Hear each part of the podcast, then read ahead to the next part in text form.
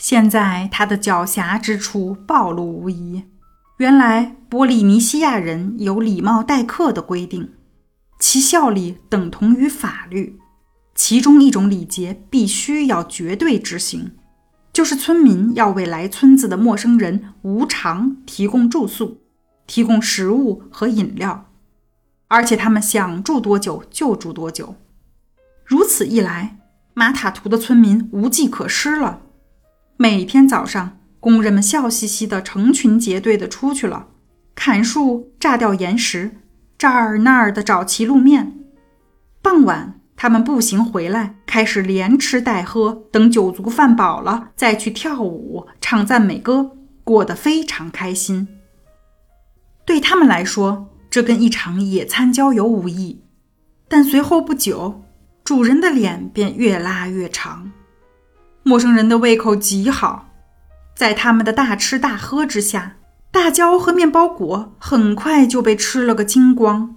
鳄梨树的果子运到阿皮亚后可以卖很多钱，但现在树上已被摘得一个不剩，破坏行为就在他们眼皮子底下发生着。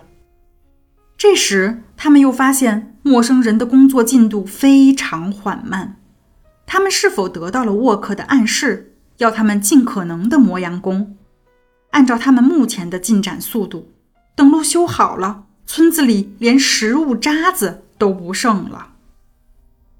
更为糟糕的是，他们现在已成了别人眼中的笑柄。他们中有人到较远的村子跑差事，结果他们发现还没到达那里，这件事已经传过去了。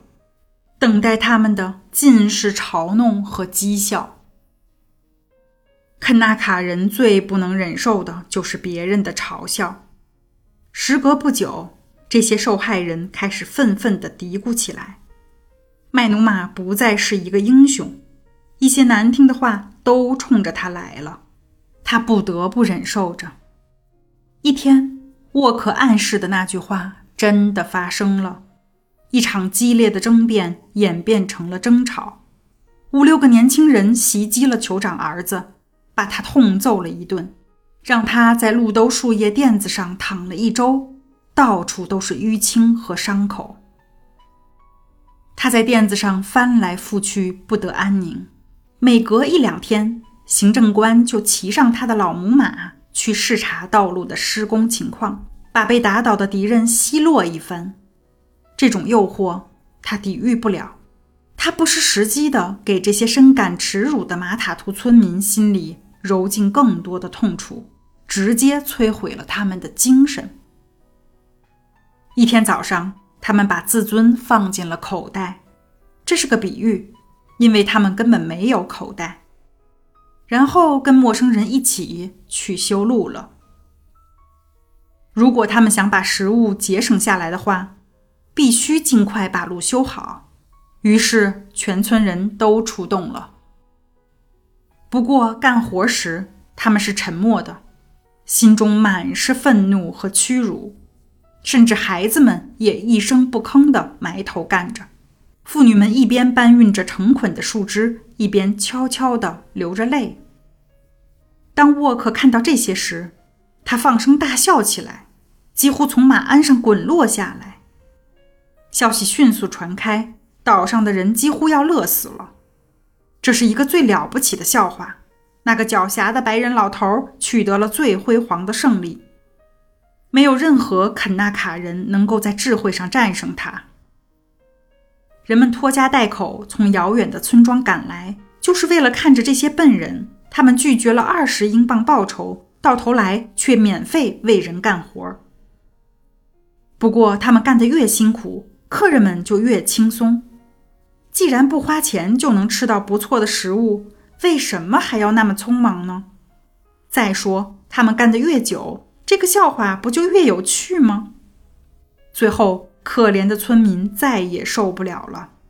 今天早上，他们来找行政官，请求他把那些陌生人打发回去。如果他愿意这样做，他们就承诺把剩下的路修好，而不要一分钱。对他而言，这是一个完全彻底的胜利。他们就这样被击垮了。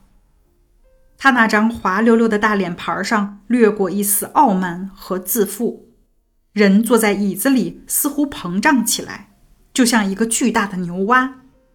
他阴险骄横的样子让马金托什恶心的发抖。这时，他用低沉的声音说话了：“修这条路是为了我自己的利益吗？你们认为我从中能得到什么好处？”是为了你们，这样你们就可以走得舒坦，就能把干椰子肉方便的运走。你们干活我来出钱，尽管活儿是给你们自己干的，但我出的钱已经够多了。现在你们必须偿付这笔钱。如果你们能把剩下的路修完，我可以把马努亚的村民打发回去。但是。我付给他们的二十英镑必须由你们来付。有人大声抗议，他们试图据理力争，告诉他他们没有这笔钱。但不管说什么，他都报以无情的嘲笑。这时铃响了，该吃饭了，他说：“把他们赶出去。”他从椅子上猛地站起来，然后走出了房间。当马金托什跟着进了餐室，发现他已坐在桌边，脖子上系着一块餐巾，手里拿着刀叉，等中国厨师把饭端上来。他看上去非常兴奋。我把他们全击垮了。马金托什坐下时，他说道：“今后修路就没有太多问题了。”我想你是在跟他们开玩笑吧？马金托是冷冷的说道：“你这话什么意思？你不会真让他们付二十英镑吧？”“当然是真的。”“我不清楚你有什么权利这样做。”“不清楚吗？”“哼，我想在这个岛上，我有权利做任何事情。”“你不觉得在这一点上你有点欺人太甚了吗？”沃克哈哈大笑起来。马金托是怎么想？他根本不在意。我想听你的意见的时候会找你的。马金托什的脸变得煞白，他以往痛苦的经验告诉他，除了沉默，他别无他法。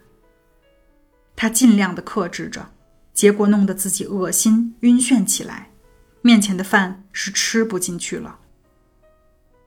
他憎恶地看着沃克把一块块肉胡乱地塞进自己的大嘴里，瞧那副肮脏的吃相，跟他同桌吃饭必须要有一个强大的胃口才行。马金托是浑身颤抖着，心里突然有了要羞辱一下这个残忍的粗人的念头。如果能让他遭受到侮辱，遭受到他给别人带来的一切，他什么都愿意做。他从来没这么憎恨过这个恶霸。